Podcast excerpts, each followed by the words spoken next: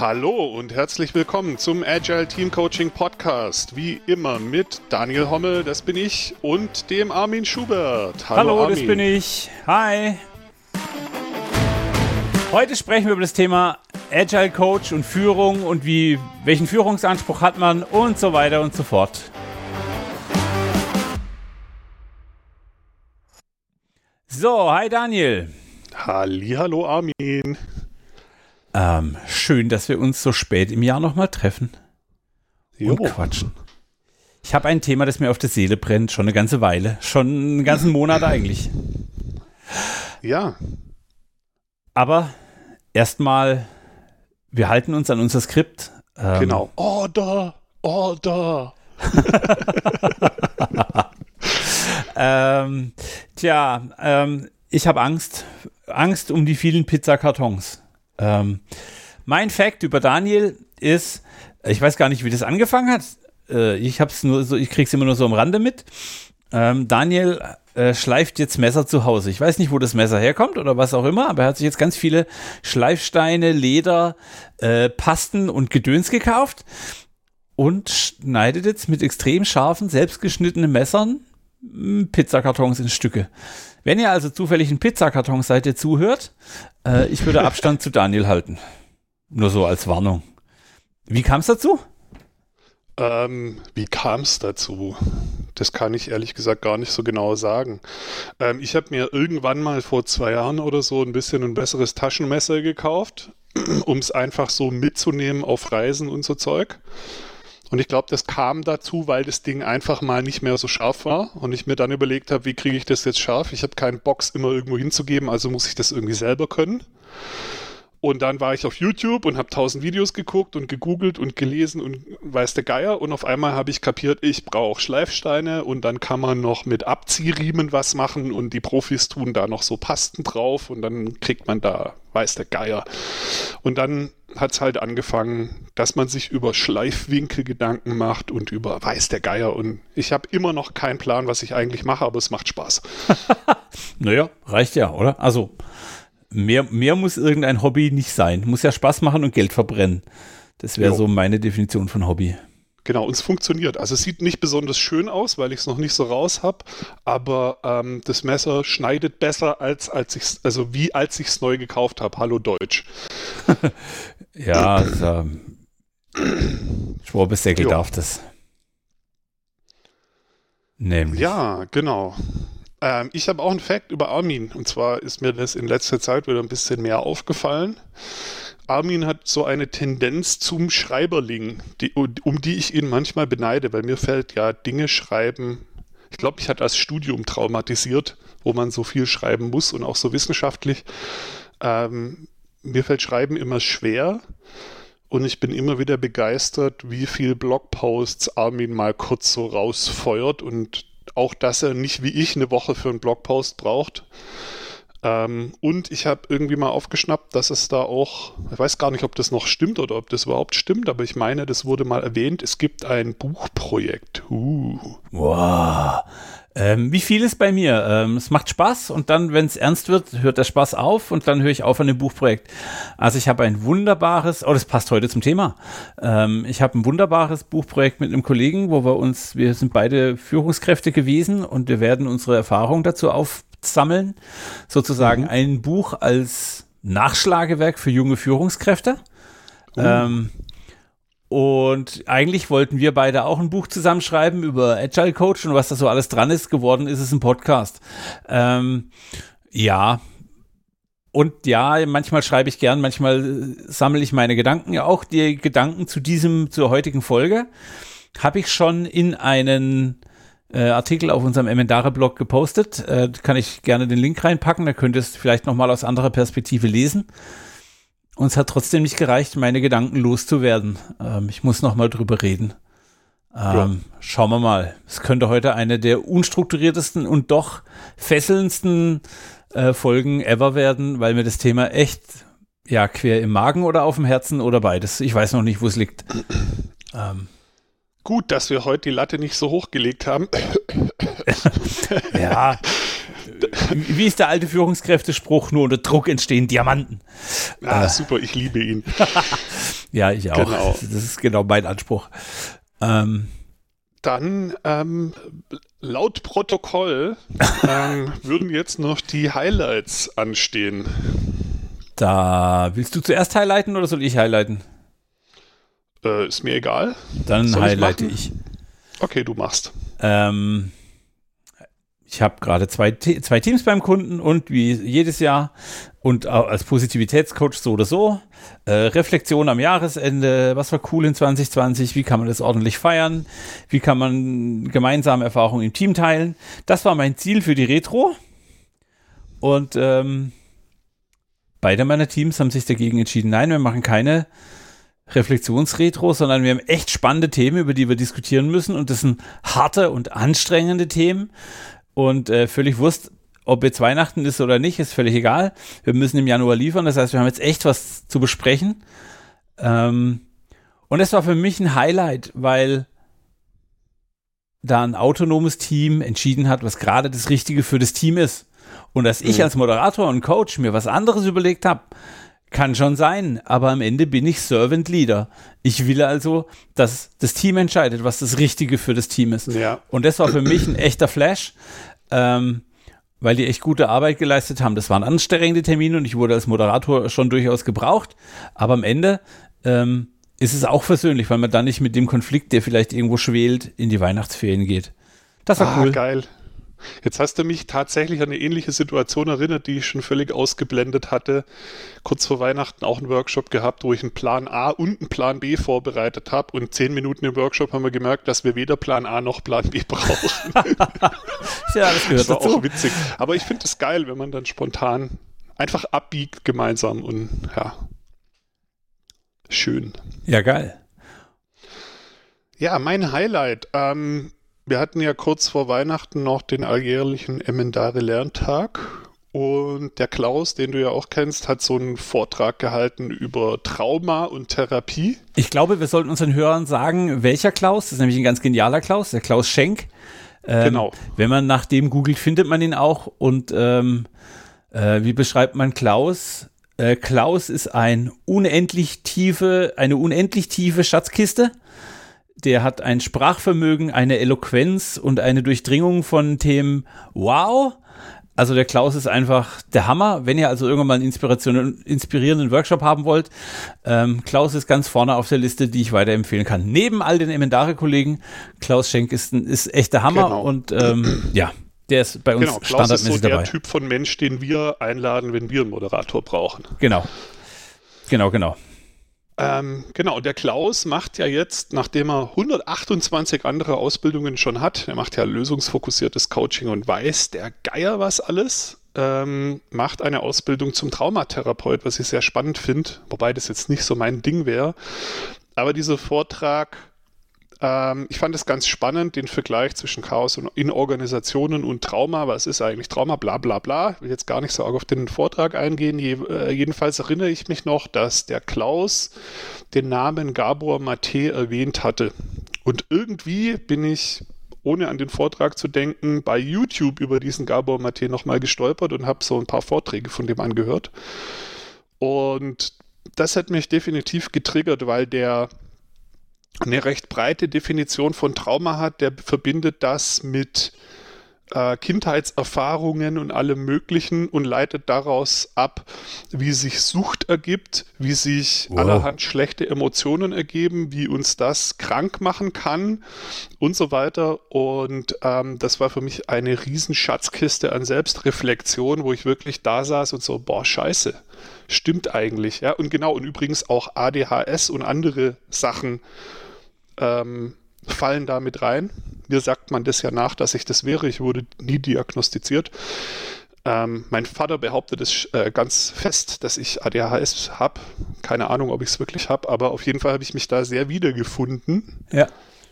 Und das war schon so ein krasser Spiegel und ich werde definitiv jetzt die Bücher von Gabor Mate lesen und mal gucken, was ich da finde. Okay, cool. Hast du ein Buch oder ein Video, das wir verlinken können? So als ich sag jetzt mal, Einstiegskontakt in das Thema? Also, also, eins, was ich neulich jetzt schon jemand geschickt habe, ähm, ist ein Vortrag auf YouTube von dem Gabor Mate, wo er ähm, Krankenschwestern und so einen Vortrag gibt, wo es um Self-Care for Caregivers geht. Oh, geil. Und warum, ähm, also scheinbar lässt sich nachweisen, dass die Telomere, ähm, an denen man ja das genetische Alter ablesen kann, bei Leuten, die intensiv ähm, quasi Betreuung für andere machen, dass die teilweise genetisch zehn Jahre älter sind als der Durchschnittsmensch in dem Alter. Wow. Weil das so anstrengend ist. Und dann kommt ganz viel Input, ja, wo, woraus sich ähm, chronische Krankheiten ergeben, wenn man falsch mit seiner inneren Welt umgeht und total abgefahren. Den kann ich verlinken. Cool, danke dafür. Passt ja leider äh, hier so Intensivmedizin und Betreuung von Patienten sehr in die aktuelle Corona-Zeit. Hm. Leider, leider. Ähm, wir werden das alles verlinken, auch den Artikel äh, zu dem Thema, was wir heute besprechen, packen wir in die Show Notes. Ähm, dann lass uns mal ein bisschen zum Thema kommen. Ähm, wie gesagt, ich ich trage das schon eine ganze Weile mit mir rum und es ist alles nicht mehr ganz aktuell, aber trotzdem ähm, mag ich kurz vorstellen, was das Thema war. Ich hatte einen Kundenworkshop, wie wir es häufiger haben. Da rufen Kunden an und sagen, hey, wir machen schon seit 480 Jahren Feedback und wie geht's denn richtig? Wir machen schon seit 480 Jahren äh, Retro. Das ist nun mal unser, unser Job, das ist unser Kern, Kerngebiet. Äh, wir trainieren auch ganz viele Leute und ähm, das ist nichts Ungewöhnliches. Was mich dann sehr getriggert hat, wir haben ungefähr vier Stunden mit Führungskräften und Moderatoren aus der Firma ähm, gesprochen. Und am Ende stand die Frage da, brauchen wir einen professionellen Agile Coach? Und die Frage hat mich insofern erschüttert, weil ich laut in, ich war ein ganz, ich kenne das Team nicht, ich kannte die nur aus dem Workshop, aber mir war ganz, ganz klar, hey, das sind ganz viele Leute, die extrem viel Potenzial haben. Und irgendwie war das so passiv. Und dann ging der Konflikt. Oh, Entschuldigung. Warum hat dich denn die Frage so getriggert? Also die Frage an sich, brauchen wir einen Agile Coach, ist ja erstmal recht, hm. Aber ich habe jetzt verstanden, der, der Kontext war da irgendwie wichtig. Da saßen Führungskräfte, von denen man erwarten könnte, dass die auch selber anpacken. Und, und, das, tun, und das tun sie wahrscheinlich auch. Also das sind alles Führungskräfte, die was drauf haben. Das sind keine, keine gesetzten Führungskräfte irgendwo in einem Beamtenstatus, sondern das sind alles Leute, die wissen, was sie tun und trotzdem gibt es Themen, vor denen sie offensichtlich zurückscheuen, vor denen sie offensichtlich ein bisschen ein, ein Abstand, einen Widerstand haben. Und ich weiß nicht, ob das mein, mein positives Weltbild ist, aber ich bin fest davon überzeugt, dass die, dass die Fähigkeit, das Problem zu lösen, in denen vollständig drin ruht, die werden das viel besser können als ich. Also war der erste Impuls auf die Frage, hey, brauchen wir einen professionellen Agile Coach? War, nein, äh, kriegt ihr alles auch alleine hin. Ähm, mhm. Also klar können wir als Coaches dann noch helfen auf dem Weg und bei der Methodengestaltung und so, aber ähm, diesen, dieser Mut, diese Energie, diesen Drive, den muss ich doch in den Führungskräften verankert sehen. Und dann habe ich so ein bisschen, nach dem Workshop habe ich auch am Emendare Lerntag mit einer sehr coolen Gruppe diskutiert, äh, habe ich mir die Frage gestellt, hey verdammt, wenn ich jetzt als Coach in die Führungsrolle gehe und mit Beispiel voran und als Vorbild, bin ich dann eigentlich noch ein guter Coach? Mache ich damit schon hm. Dinge kaputt? Was ist der Anspruch an eine Führungskraft und wie viel davon muss ich als Coach liefern?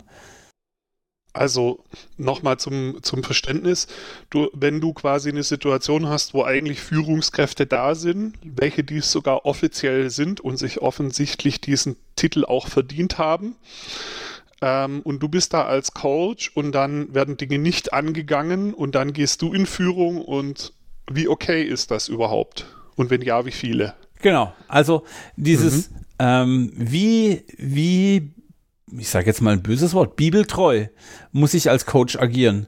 Weil klar, ich als Coach gehe voran und sage, komm, das Experiment machen wir noch. Keine Ahnung, wir machen jetzt mal eine Woche lang nur Pairing. Oder es gibt besondere Gespräche, bei denen ich natürlich in eine Führungsrolle gehe. Ich bin ja auch Moderator und habe verfolge ein Ziel mit dem Gespräch. Und ich mhm. fand es super, super spannend. Das hat sich für mich alles in dieses, brauchen wir einen professionellen Agile Coach? Das war, da, da schwang so viel von, weil wir es selbst nicht können, mit. Mhm. Und das macht mich rasend, weil ja, ich als Coach, ich habe eine Führungsrolle, wenn es um Methoden geht. Ich habe eine Führungsrolle, wenn es um Sprache geht. Ich habe den Anspruch, ja. dass ich besser oder äh, bewusster spreche als andere. Ähm, und manchmal bekomme ich das Feedback, dass das so sein kann. Ähm, ich habe den Anspruch, dass ich den, das Blick, den Blick für das Große habe, weil alle anderen schauen aufs Produkt und haben vielleicht eine technische Perspektive. Ich bin der, der von außen drauf schaut. Ich muss das große Ganze sehen. Ich habe immer wieder die Kundenperspektive. Da bin ich schon auch mit Führungsimpulsen am Start, ja, weil ich sage, hey, habt ihr schon mal aus der Perspektive von Lieschen Müller, die im Laden steht und einkauft, drüber nachgedacht? Ähm, das sind Führungsimpulse für mich. Mhm. Aber ich frage mich, wenn ich jetzt die, zu diesem Kunden gehe, dann müsste ich echt Energie in das System geben, da müsste ich wirklich Dinge voranschreiben, da müsste ich Konflikte anführen. Und ich frage mich, ist es da noch gutes Coaching? Also ja, ich kann das, weil ich war früher Führungskraft. Aber vermische ja. ich dann nicht Dinge, die ich einfach aus der Vergangenheit gut kann, mit dem, was eigentlich mein Mandat, mein, mein Klärungsanspruch ist. Hm. Ähm, und so eine ja, explizite, eine so eine explizite Auftragsklärung haben wir da nicht gemacht. Ja. Genau, das ist ein guter Punkt. Das wäre jetzt auch direkt mein Trigger gewesen. Also, ähm, wenn also mein Verständnis zu, zu was ist eigentlich Coaching, entwickelt sich ja auch ständig weiter. Und mein Verständnis heute ist ganz anders wie vor zwei Jahren oder so. Aber was, was ich definitiv als extrem wichtig empfinde, ist diese Auftragsklärung. Also was will der Kunde eigentlich wirklich? Und ich glaube, in dem Rahmen, wo ich mir noch sicher sein kann, dass das quasi eine Hilfestellung dazu ist, das zu erreichen, was er selbst will, ist, glaube ich, mehr möglich als Coach, wie wir oft denken. Also ich glaube, dieses, also ich nehme das oft wahr, ich habe es, glaube ich, in unserem letzten Gespräch beim Emendare Lerntag auch gesagt, ähm, ich nehme oft wahr, dass vor allem Leute, die neu mit Coaching anfangen, den Kunden immer so in Watte packen wollen. Und ich glaube, das ist nicht das Effektivste, was man tun kann. Ja, bin ich bei dir. Und als Positivitätscoach packe ich die Leute quasi in Wacke, in, in Wacke, in Watte, weil ich sie erstmal mit ihren eigenen Erfolgen konfrontieren will. Und auch dazu braucht es Mut und auch dazu braucht es Offenheit. Ähm, und dabei helfe ich.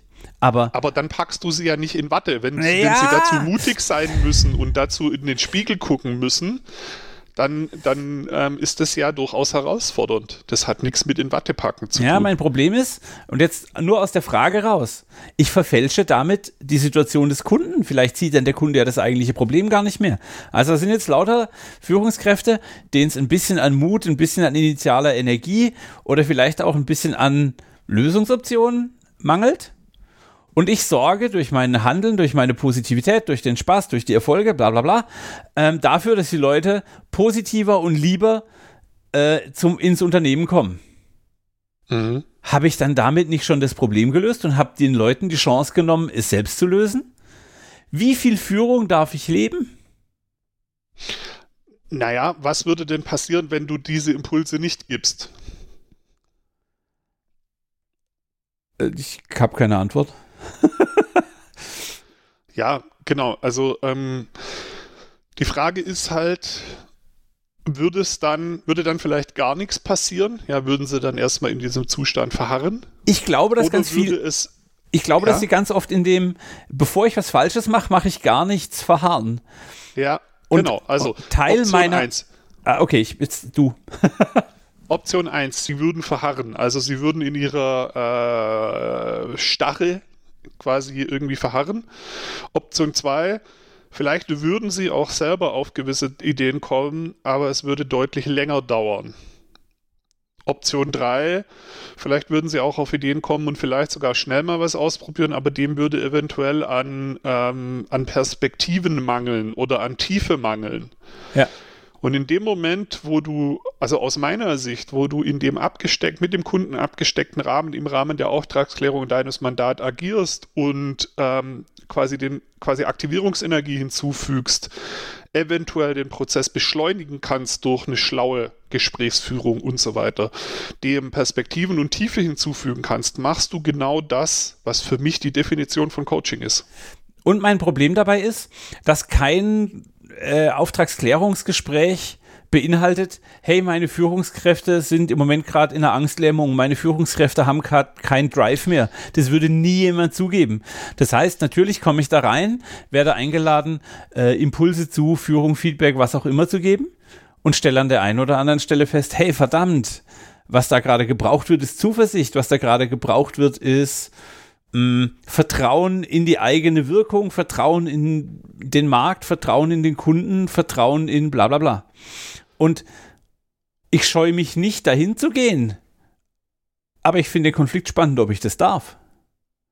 Weil also eigentlich ist es nicht mein gehört, Mandat. was ich als problematisch empfinde ich mache damit was außerhalb meines Mandats. Ich bin Coach, ich darf und nicht führen. Und da bin ich mir nicht sicher. Und ich würde sogar sagen, dass Coaching eine Form von Führung ist. Und es geht gar nicht anders. Ja, aber die Coaching-Definition ist doch kein Coaching ohne Auftrag. Das heißt, du darfst nur Themen bearbeiten. Oder ich will nur Themen bearbeiten, von denen der Kunde auch weiß, dass er sie bearbeiten will. Und ja. in keinem meiner Coaching-Gespräche hatte heute Morgen schon wieder ein spannendes Gespräch. Der Kunde oder der Coachee äh, wollte über Thema A sprechen und wir haben relativ schnell festgestellt, dass das, was eigentlich, also es hat zwar mit Thema A zu tun, aber das, was ihn eigentlich treibt, ist Thema F. Ja. ja. Und wieder, klar, da kann ich dem Kunden im direkten Dialog fragen, ob es okay ist, wenn wir über F sprechen statt über A, wie es eigentlich ausgemacht war. Aber das kann ich halt in einem Workshop nicht. Wie kann ich Warum denn nicht? mit Führungskräften über Anspruch reden, äh, ohne dass sie das Gesicht verlieren? Wie kann ich mit Führungskräften über Zuversicht sprechen? Ähm, und also ich frage mich, warum du das nicht können sollst, weil ich finde, du kannst das sehr wohl. Also auch zu dem kein Coaching ohne Auftrag. Klar, du am Anfang, also Coaching ist ja ähm, eine Beziehung. Das heißt, ähm, der, der Gegenüber, der das Coaching quasi konsumieren möchte, der sollte sich bewusst entscheiden, ob er in diese Beziehung mit dir eintritt oder nicht.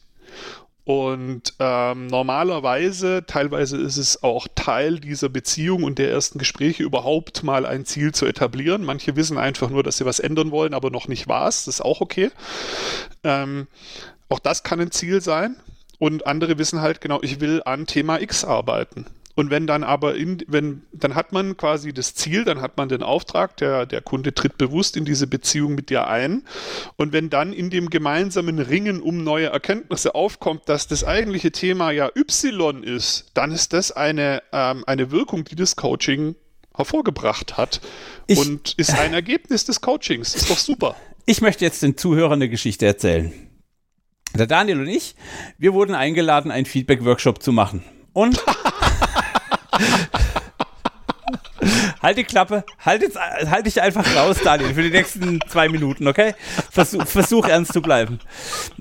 Ähm, also, wir wurden eingeladen, großer deutscher Konzern, Automobilzulieferer, toll. Wir, hey cool, wir machen irgendwas. Und Daniel und ich gehen da einfach eher so entspannt hin, weil, okay, Feedback ist das, was wir quasi als, als das ist unser Butter- und Brotgeschäft. Äh, äh, agil geht nicht ohne Feedback, geht nicht ohne zyklisches Denken, geht nicht ohne aktives Lernen. Okay, wir gehen dahin, äh, haben ein paar Fragen gesammelt, alles war cool.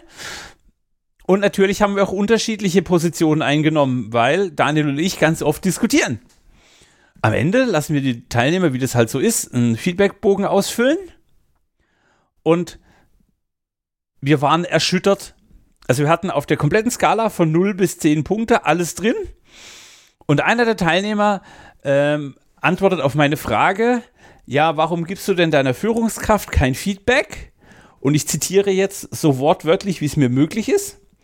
Ähm, warum sollte ich meiner Führungskraft Feedback geben, wenn Gott gewollt hätte, dass ich als Amöbe meiner Führungskraft Feedback gebe, dann hätte er mir Hände gegeben. Also völlig gefangen in dem aktuellen Status und ich war so fassungslos. Und den Leuten würde ich heute, ich würde sofort den Feedback-Workshop abbrechen und ich würde sofort dahin gehen und mit denen über, hey, was habt ihr eigentlich für ein Selbstwertgefühl reden? Mhm. Ähm, und damals haben wir es nicht getan, aus genau dem Grund, weil es nicht unser Auftrag war heute bin ich so weit, dass ich einfach dadurch, wie ich arbeite und wie ich in den Raum komme, sorge ich dafür, dass Leute besser drauf sind. Ich feiere erstmal Erfolge, egal mhm. was. Und das ist mein große, das ist meine Frage, wie sehr belaste ich das System damit, dass ich es aus dem Urzustand raushol, der dann vielleicht schon weniger problembehaftet ist? Ähm, wenn ich diesen, diese Situation nochmal durchleben könnte, die du gerade beschrieben hast, dann würde ich genau das Gleiche machen. Ich würde an der Stelle, wo ich merke, wir kommen da nicht weiter, auch abbrechen und zumindest mal challengen, warum seid ihr überhaupt hier, wenn ihr offensichtlich keinen Bock auf das Thema habt oder da keinen Wert drin seht. Und ich glaube tatsächlich, die, ähm, die Absprache zu dem Workshop, das kam ja über mich, damals ja. mit meinem Kollegen dort. Ich glaube, ein Fehler, den ich da gemacht habe, ist anzunehmen, dass, weil die Führungskraft dort diesen Workshop will, dass es die Leute wahrscheinlich dann auch wollen. Und ich glaube, da war der Hund begraben. Die wollten diesen Workshop nie. Die, die, also deswegen konnte der nicht funktionieren. Die haben überhaupt keine Connection zu dem Thema, haben da keinen Wert drin gesehen und waren überhaupt nicht darauf eingestellt, ähm, sich auf die Art zu hinterfragen. Okay, okay, völlig fair. Aber würdest du heute im Gespräch mit den Teilnehmern, die nun mal in der Situation sind, in der sie sind, völlig egal, ob sie es wollen oder nicht, würdest du damit an den Themen arbeiten, die da offensichtlich auf dem Tisch liegen? Ich würde es zumindest anbieten. Also ich würde auf jeden Fall sagen, offensichtlich bringt der Workshop nichts lass hier mal einen Cut machen. Also wir lügen uns doch gegenseitig an, wenn wir nicht anerkennen, dass ihr überhaupt keinen Bock drauf habt und dass es mich so langsam nervt, da dagegen zu arbeiten. So, jetzt können wir entweder nach Hause gehen ähm, und ich schreibe die Rechnung trotzdem, weil ich war trotzdem da. Oder wir nutzen die restliche Zeit noch für was anderes. Zum Beispiel habe ich folgende Dinge gehört, die finde ich spannend, da könnten wir drüber reden. Und dann kommt kein Coaching ohne Auftrag. Wenn die sagen, nö, lass mich in Ruhe, dann muss ich das anerkennen, dass sie in Ruhe gelassen werden wollen. Wenn die dann sagen, oh, spannend, ja, hast recht, dann ergibt sich vielleicht gerade ein neuer Auftrag und dann machen wir halt anders weiter. So würde ich das heute spielen. Und genau in der Situation sehe ich mich immer wieder. Und die Leute merken gar nicht, dass sich der Auftrag ändert, während wir arbeiten ich, ich, und, und ich. Mh. Hm. Naja, was, was ist für dich der Auftrag, ändert sich und sie merken es nicht. Natürlich schreibst du nicht erstmal ein neues schriftliches Dokument und lässt sich alle genau in der Situation unterschreiben. Mein, Wie explizit muss der Auftrag für dich sein, damit du sagst, okay, damit kann ich jetzt zumindest im Moment mal arbeiten? Ähm, ah, ich, ich kann es nicht mal erklären. Das Problem ist mir so wichtig und ich kann es nicht mal erklären. Ähm, üblicherweise, wenn ich irgendwo hinkomme, haben die Le Leute eine Problemorientierung. Denen ist sehr klar, dass sie als deutsche Ingenieure irgendwelche Probleme lösen und dafür Geld kriegen. Und es gelingt den meisten fantastisch, sonst deshalb geht es Deutschland so gut auf der Welt. Ähm, die meisten Leute checken aber parallel nicht, wie es ihnen selber als Mensch geht. Und da komme genau ich ins Spiel mit meinem, mit meiner Positivitätshaltung, mit dem Anspruch, den ich an Führung habe und mit dem Vertrauen, das ich den Menschen grundsätzlich schenke. Die meisten Leute, die mit mir arbeiten, haben also relativ schnell das Thema, hey, wie komme ich denn so gut drauf wie du? Wie kann ich so motiviert sein wie du? Wie kann ich wieder Begeisterung spüren? Und damit mhm. verfälsche ich das komplette System, das wir sonst bearbeiten. Ähm, du kannst nicht nicht verfälschen. Du kannst nicht nicht manipulieren. Jede Aktion und selbst wenn du nur reinkommst in den Raum und dich still auf den Stuhl setzt, wird das irgendwie die Situation beeinflussen. Also du kannst dich davon verabschieden, dass du irgendwie komplett clean arbeitest. Auch die Clean Language Leute können nie hundertprozentig clean sein. Also ist diese Ansage einfach, cool, du bist Coach, akzeptiere die Führungsrolle, lebt den Leuten vor, wie gute Laune geht, lebt den Leuten vor, wie Qualität in der Arbeit geht, lebt den Leuten vor, wie Anspruch an sich selbst geht und seine Führungskraft akzeptiert es einfach und rede ja. oder, oder bearbeite die Themen, die wichtig sind und die der Kunde in auch will. Einem, genau, in einem Rahmen, der für die Leute quasi einladungsbasiert ist, also dass sie sich entscheiden können, wo sie jetzt mit ihr hingehen. Aber im Endeffekt, wenn ich mir einen Coach hole, dann kaufe ich mir eine Manipulation von außen ein. Sonst brauche ich den doch gar nicht. Und wenn diese Manipulation nur ist, dass mir jemand mal die Fresse hält und mit mir im Raum sitzt, damit ich mal abladen kann und meine Gedanken formulieren kann, weil mir das sonst schwerer fallen würde, das ist ja auch eine Veränderung irgendwo, ja. Also schon allein das ist irgendwie eine Art von Manipulation oder eine, eine Systemveränderung oder nenn's wie du es willst.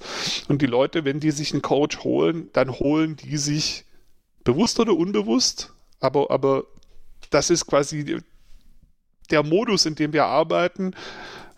Die, die Leute wollen manipuliert werden und wir bieten ihnen eine gezielte Manipulation an, die sie dahin bringt, wo sie hinwollen. Und die Manipulation stimmen wir idealerweise auch mit ihnen ab und gehen da nicht an irgendwelche Dinge hin, wo sie nicht hinwollen oder so. Es klappt halt mal besser, mal weniger, weil es auch ein bisschen ein Tanz ist und dann muss man sich vielleicht auch neu finden. Aber im Endeffekt ist Coaching für mich eine Manipulation, die man sich holt, um quasi auf Dinge aufmerksam zu werden, die man alleine nicht sieht, nicht so schnell sieht, nicht in der Tiefe, in der Reichhaltigkeit sieht, um durch die neuen Erkenntnisse, die dadurch hochgespült werden, schneller oder besser zu irgendeinem Ziel zu kommen. Ja. Und damit geht es gar nicht ohne den Impuls vom Coach. Der muss also irgendwas hinwerfen. Ja. Der muss mir manchmal eine klatschen oder der muss mir manchmal irgendwie mich ein bisschen anschieben oder so. Und ich glaube, je besser die, ähm, die Beziehung gestaltet ist, je, je, stärker die Beziehung ist, je ehrlicher und offener und gemeinsamer man da unterwegs ist, desto mehr kann Coaching wirklich auch zu einem gemeinsamen Ringen werden. Also ich mag da dieses gemeinsame Ringen, dieses Bild so, ähm, dass es durchaus auch ein bisschen ein gemeinsamer Kampf sein kann, ja. Klar, ähm, weil es dann wirkungsvoller wird. Und dann kann durchaus Provokation und alles mögliche Teil eines ganz normalen Coachings sein. Und nur weil ich dem, dem Kunden dann mal sage, hey, da stellst du dich aber ganz schön doof an, da heißt es noch lange nicht, dass das übergriffig ist oder so. Das kommt drauf an, was ich für eine Beziehung mit diesem Kunden habe und was der auch von mir möchte. Und dann ist alles gut. Das ist so wie formuliere ich das vorsichtig? Ähm, das spricht mir so aus der Seele, weil das das ist, was ich aus dem Gefühl tun würde. Mhm. Ich weiß nur, dass es da draußen in dem Netz extrem viele Trolle gibt, die sagen, hey, das ist übergriffig, darfst du nicht. Ähm, keine Ahnung, da gibt es eine Bibel, die sagt, das darfst du und darfst du nicht. Und ich muss tatsächlich sagen, das hat mich hochgradig verunsichert, weil wenn ich meine Kunden frage, ob das Coaching mit mir oder meine Workshops gut sind oder nicht, da habe ich eine eindeutige Meinung. Ja, also nicht je, weder ist jeder Workshop gut, äh, far from it. Manche Workshops sind auch einfach nur erkenntnisreich und zäh. Aber grundsätzlich über, wie gesagt, ich bin jetzt beim aktuellen Kunden sieben Jahre, das ist man nicht, wenn es nicht läuft. Ähm, da bin ich also auf der sicheren Seite. Aber ich muss doch echt feststellen, dass mich dieses, was darf ich als Coach, extrem zum Nachdenken angeregt hat, weil ich mir unsicher bin, wo, ich, ich nehme deine Worte, wo gute und richtige Manipulation aufhört und wo übergriffige und schlechte Manipulation anfängt. Ähm, und da muss ich sagen, wow, meine nächsten Auftragsklärungen werden umfangreicher. Ich werde also nächstes ja. Mal, wenn ich einen Workshop einlade oder, oder wenn wir, wenn wir ein Gespräch dazu haben, werde ich sagen, hey, üblicherweise stellen sich Leute, wenn sie mit mir fragen, auch Fragen zum Thema, warum arbeite ich hier, was motiviert mich, ähm, welche Erfolge hatten wir? Ist das okay, wenn wir das machen? Ähm, ich glaube, mhm. ich baue das einfach in die Auftragsklärung ein, um mir da den Rücken frei zu halten. Ja, genau. Und das ist auch was, wo man immer mal wieder drüber reden kann. Gerade wenn es in einem Coaching auch mal eine komische Situation gab. Ja, wo ich jetzt als Coach vielleicht wirklich mal ein bisschen provokanter war und der hat dann mal kurz geschluckt und dann ging es irgendwie weiter. Dann kann ich anschließend auch mal fragen, hey, vorher da irgendwie, das musste raus, das war so offensichtlich. Wie war das für dich? Ist das okay, wenn ich sowas mache? Also man, man macht ja Auftragsklärung auch nicht nur einmal. Ja, du bist, man kann da ja kontinuierlich dran weiterarbeiten. Im Einzelgespräch bin ich da, aber ich habe halt auch oft Workshop-Situationen, wo ich Gruppenübungen implementiere, wo Positivität im Fokus steht oder wo in mhm. einer, in einer, in einer Retro-Methode vorkommt, hey, lass uns mal die Erfolge sammeln. Und das macht was mit Leuten, ähm, ja. die dann irgendwie eine andere Perspektive auf ihre Arbeit kriegen. Ja. Ähm, ähm, das Ding ist, was, was, was ich jetzt gerade aus dem letzten Teil, den du gesagt hast, so noch, was, mir, was mich da anspringt, ist, am Ende der, der entscheidet, ob es übergriffig ist oder nicht oder ob es im Rahmen des Mandats ist oder nicht, ist dein Kunde und kein Troll im Internet. Und im Zweifelsfall, wenn dein Kunde sagt, das ist genau das, was ich gebraucht habe und das war total okay, was du gemacht hast in dem Rahmen, den ich dir gesteckt habe, dann ist das okay. Und ähm, ich glaube gleichzeitig, dass es da verschiedene Zerrbilder ähm, gibt, die unter anderem also ist meine Interpretation jetzt natürlich, ich kann es nicht beweisen, aber das kommt, glaube ich, daher, dass man, wenn man eine Coaching-Ausbildung anfängt, eine Laufbahn als Coach anfängt, dann, dann wird man in der Ausbildung erstmal zu einem quasi zum anderen extrem gedrängt von da, wo man herkommt, weil man das lernen muss. Und in meiner Coaching-Ausbildung war das aber so, dass man dann irgendwann auch gesagt hat, und jetzt dürft ihr wieder. Ja, weil jetzt habt ihr das, jetzt seid ihr voll beim Kunden, jetzt habt ihr euer Selbstmanagement im Kopf drauf, jetzt, jetzt äh, seid ihr euch bewusst, was ihr eigentlich gerade tut, ihr könnt richtig zuhören und so weiter. Jetzt dürft ihr eure Intention auch wieder nutzen. Und ich glaube, ähm, manche schaffen es nicht so richtig an den Punkt, dass sie erkennen, dass die Kunden, mit denen wir arbeiten, eben nicht kaputt sind, nicht in Watte gepackt werden müssen, dass die Beziehung viel, viel stärker und, und effektiver wird, je, je stärker man gemeinsam eben um neue Erkenntnisse ringt, was vielleicht auch ein bisschen sagen wir mal, intensivere Interventionen mit sich bringen muss. Ja. Ähm, die, die, die sind da vielleicht einfach noch nicht oder nicht, weil sie sich noch an irgendwelchen Glaubenssätzen festklammern, die man ihnen am Anfang mal gegeben hat, weil das die Hürde ist, über die sie gerade drüber mussten. Ja. Ja, und wenn ich mit Coaches ähm, im Austausch bin, und ich bin ja zum Beispiel bei, beim ICF aktiv, äh, der ICF, International Coaching Federation, und da hat man ja schon mal so Menschen irgendwie vor der Brust, die seit 30 plus Jahren Coaching machen. Wenn du diesen Leuten zuguckst, wie die coachen, hast du oft so Momente, wo du denkst, what? Darf man das überhaupt, was der gerade macht? Weil die überhaupt, die geben wirklich Zero Fs an vielen Stellen, weil die ganz genau wissen, dass sie den Raum halten können und weil sie aus, auf, aus ihrer Erfahrung raus und so wissen, das ist noch im Rahmen dessen, was der mitgeht und so. Ja, je, je, je mehr ich halt, je mehr ich mich selbst weiterentwickle, desto größer wird meine Bandbreite, desto mehr Gespür habe ich, desto besser trainiert ist meine Intention und desto mehr kann ich auch machen. Ja. Also ich kann das jedem nur empfehlen, geht mal auf irgendeine äh, Konferenz oder so, wo man solche Leute trifft und guckt mal, ob ihr da irgendwo so eine Coaching-Demo mal angucken könnt. Ich habe da Sachen erlebt, da ist, da, da hat es mich echt schier vom Stuhl geputzt. Ja. Mein, mein, mein Lieblingserlebnis ist ein, ich schätze mal, dass der die 80 durch hat, ein Brite, der am Ende seines Lebens ist, aber noch sehr vital und lustig und in dem Alter jetzt auch nochmal heiratet und keine Ahnung. Und ähm, der macht seit 35 plus Jahren Coaching. Mittlerweile sind es wahrscheinlich fast 40. Also der war dabei, bevor man das überhaupt Coaching genannt hat, wahrscheinlich. Ja. Und der hat mit super schwarzem britischen Humor den Kunden an die Wand genagelt in dieser Demo, wo ich dachte, boah, krass, ganz schön fies. Würde ich mich nie trauen, darf man das überhaupt? Und es hat aber mega gewirkt. Er kam in zehn Minuten so weit in diesem Gespräch, da hätte ich wahrscheinlich zehn Stunden gebraucht oder so. Wenn ich es überhaupt geschafft hätte. Nur weil diese, diese stärkere Intervention eben halt auch mehr erreicht hat. Und ich glaube, die Frage, die wir uns immer stellen müssen, ist das, was wir tun, im Dienste des Kunden. Und wenn es das ist, dann ist es okay. Und das ist das Ergebnis von dem Gespräch, das wir jetzt gerade hatten oder, oder das wir hier gerade führen. Und es ist für mich spannend, ähm, noch mehr auf, die, auf das Kundenfeedback zu hören, das bisher immer oder nicht immer, aber meistens positiv war und weniger auf den inneren Zweifler.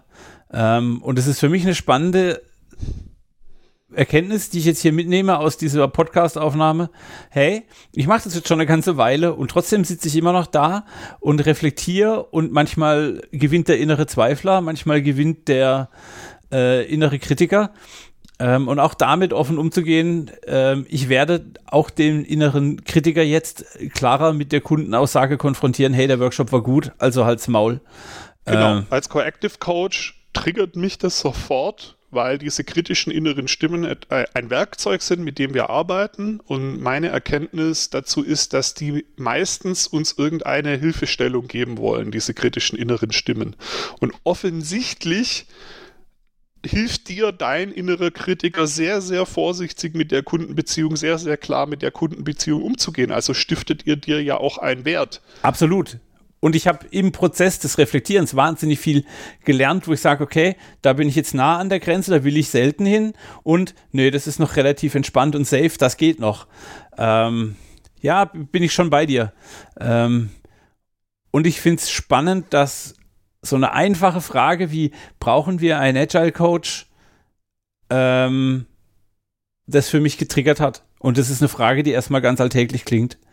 Genau. Und offensichtlich war die Antwort nein, ihr könnt das theoretisch alles selber. Die richtige und die längere Antwort ist vielleicht schon, weil es dann vielleicht schneller, tiefer, breiter da reingeht und dann vielleicht nochmal was passiert, wo ihr alleine nicht so schnell hingekommen wärt. Genau. Mensch, Daniel, ich danke dir für diese, ja, war das jetzt ein Gespräch oder was, eine Podcastaufnahme? Ich danke dir auf jeden Fall für den Austausch. Ich habe wahnsinnig viel für mich mitgenommen. Ähm, jetzt wäre der Moment, wo wir äh, Richtung Outro, yes, wir haben schon wieder 40 Minuten voll am naja, Stück das durch. Geht doch. ja, von den 30 Minuten, Bei die wir haben Thema, wollten. Ich könnte locker noch eine halbe Stunde weitermachen. Ich auch. Ähm, machen wir jetzt aber nicht. Ähm, jetzt kommt unsere Schlussklausel. Mal schauen, ob ich die nach so langer Zeit noch weiß. Ähm, an alle, die bis hierhin dabei waren, ganz vielen Dank fürs Zuhören. Wenn ihr Fragen habt, schickt bitte Fragen zu egal welchem Thema an äh, daniel at agileteamcoaching.de. Äh, Fragen zu Bedienungsanleitungen, Positivität und Geduld genau. bitte an armin at agileteamcoaching.de. In den drei Gebieten bin ich absoluter Experte. Die ähm. perfekte Bedienungsanleitung zur Auftragsklärung oder zur Gestaltung der Coaching-Beziehung. die würde mich auch interessieren. Ah, die hätte ich auch gerne. Und an, mir fällt gerade noch was ein. An der Stelle auch Danke an den Steffen, der aufgrund wow. einer der letzten Folgen irgendwie sich gemeldet hat, mehrfach sogar und irgendwie auf unser, auf mein Highlight war das ein Highlight, war das ein Fact, weiß ich nicht mehr, mit der Kaffeemaschine und der Kaffeemühle eingegangen ist und der mir einen Kaffee geschickt hat, der übrigens sehr lecker war. Ähm, also ihr dürft uns auch Kaffee schicken, wenn ihr wollt, also speziell mir. Das geht leider nicht per E-Mail, aber das kriegen wir schon irgendwie hin. Und äh, Daniel, der Steffen, äh, der, der, der Steffen kriegt das Schlusswort. Er hat mir nämlich eine Podkarte, äh, eine, Pod, eine Podkarte, eine, eine Podcast-Kaste. äh, das ist jetzt zu, zu, zu verlacht. Okay, ich muss, muss ernst werden. Steffen hat sich bei mir bedankt, weil wir sind auch so ein bisschen im Austausch. Auch mein anderer Podcast, den hört er offensichtlich auch. Und er hat mir eine Postkarte geschickt und auf der steht drauf: Glück ist die Kunst, sein Leben in Balance zu halten. Und ich glaube, das ist eine schöne Zusammenfassung für unser, wann bin ich Coach und wann bin ich Führungskraft, die Balance zu finden im Austausch mit dem Kunden, im Austausch mit denen, mit denen man arbeitet. Ähm, vielen Dank, Steffen, für die Postkarte und vielen Dank, Steffen, für das tolle Schlusswort für diese heutige Folge. Ähm, ja. Hab ich, haben wir noch irgendwas zu sagen, außer komm gut in 2021 an? Bleibt gesund. Genau, wir, ne wir, nehmen gerne eure Sterne bei Spotify und sonstigen Plattformen. Äh, wir nehmen gerne eure Weiterempfehlungen, wenn ihr uns so gut findet, dass ihr uns weiterempfehlen möchtet. Ähm, schickt uns Fragen, schickt uns Kommentare, schickt uns Anregungen zu neuen Themen. Ähm, und dann, ich glaube, das war es im Wesentlichen. Und dann bis zum nächsten Mal. Das war die Folge Agile Coach und Führung. Ich Tschüss. danke euch und bis zum nächsten Mal.